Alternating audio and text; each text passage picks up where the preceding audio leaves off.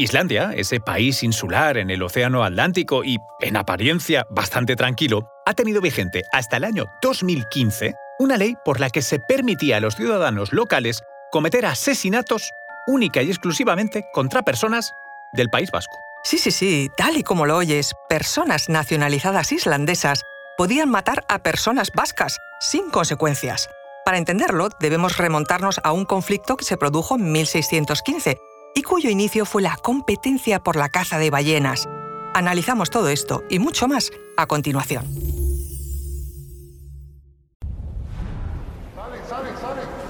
Conoce mejor al equipo que protege nuestras costas. Alerta en el mar, el jueves a las 10 un nuevo episodio en National Geographic.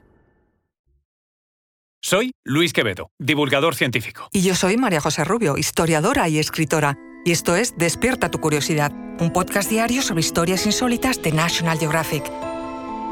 Y recuerda, más curiosidades en el canal de National Geographic y en Disney Plus.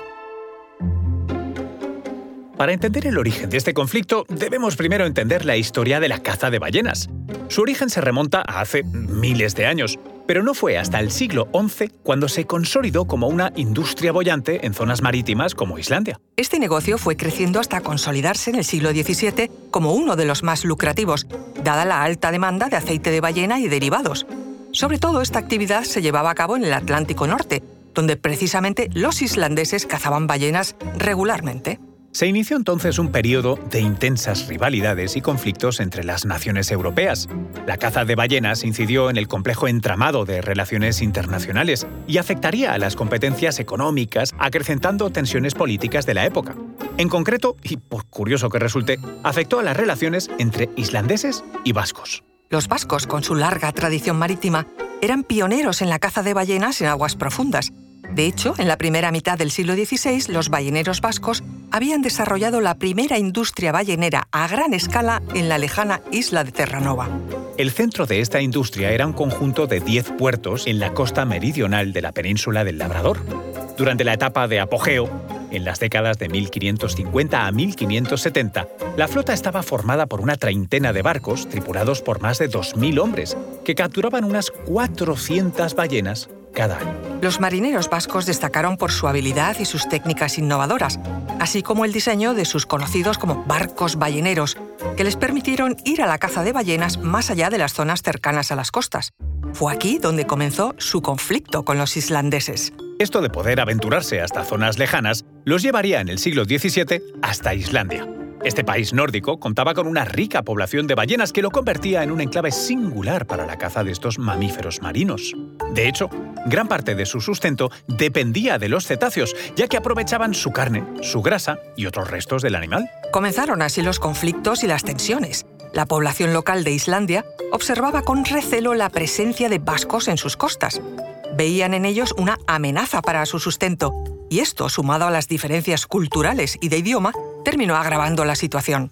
Desavenencias que a menudo desembocaban en incidentes violentos, como en 1615, en un distrito de los fiordos occidentales de Islandia. Hasta el momento, y pese a la tensión, las relaciones entre vascos e islandeses había sido correcta y cordial. Sin embargo, después de una temporada de pesca algo baja, los balleneros vascos acudieron en masa hasta aguas islandesas, lo que desembocó en un conflicto sangriento y macabro. Ese mismo año, 1615, Islandia sufrió una muy baja temporada de pesca, que produjo grandes pérdidas económicas. Al mismo tiempo, varios barcos vascos marchaban de Islandia de regreso a sus costas con 80 ballenas en sus bodegas. Un fuerte temporal, sin embargo, afectó a la flota vasca, que quedó maltrecha y en parte hundida. Los barcos supervivientes se vieron obligados a atracar en Islandia durante varios meses, mientras se reconstruían y pasaban allí el invierno. Los capitanes de los barcos, Pedro de Aguirre, Esteban de Tellaria y Martín de Villafranca, tomaron la decisión de dividir sus tripulaciones para poder buscar dónde vivir en la precaria Islandia. Se asentaron en diferentes poblaciones y aquellos que marcharon con Villafranca corrieron la peor suerte. Para sobrevivir y comer, ese grupo de marineros vascos tuvo que robar pescado seco a la población local. Este robo de comida, que también era el sustento de los islandeses, fue el detonante final para que en octubre de 1615 el magistrado islandés Ari Magnusson diera una peculiar orden, que a su vez promulgó como ley el rey danés Cristian IV, de quien dependía el gobierno de Islandia. Una ley que pasaba a considerar a los vascos como criminales y daba carta blanca para justificar su asesinato. En defensa, esto es, de los propios islandeses. Una ley que seguía una ancestral y sangrienta norma islandesa del siglo XIII por la cual se permitía ajusticiar libremente a delincuentes consumados. Un total de 32 vascos, de entre los marineros de los barcos balleneros naufragados en 1615, todos guipuzcoanos, fueron asesinados. La norma que permitía el asesinato de vascos quedó grabada a fuego en los códigos nacionales durante todo el conflicto. Sin embargo, cuando se terminó el enfrentamiento, la ley terminó cayendo en el olvido, pero sin derogarse. Algo que curiosamente ha permitido que se perpetuase de generación en generación pasando inadvertida hasta nuestros días. Hasta hace no mucho, pues, permitía que un islandés pudiese asesinar a un vasco sin temor a terminar en prisión o con futuras represalias de cualquier tipo. El ordenamiento legal le amparaba, aunque sonará a vestigio de tiempos pretéritos, claro.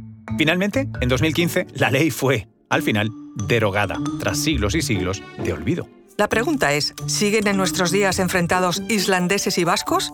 La respuesta es claramente no. La derogación final de esta ley terminó con un hermanamiento de Islandia y el País Vasco. Aquel abril de 2015, en el pueblo de Holmavik, el lugar donde se produjo el hundimiento de los barcos, fue también el lugar elegido para llevar a cabo el acto de unión entre pueblos.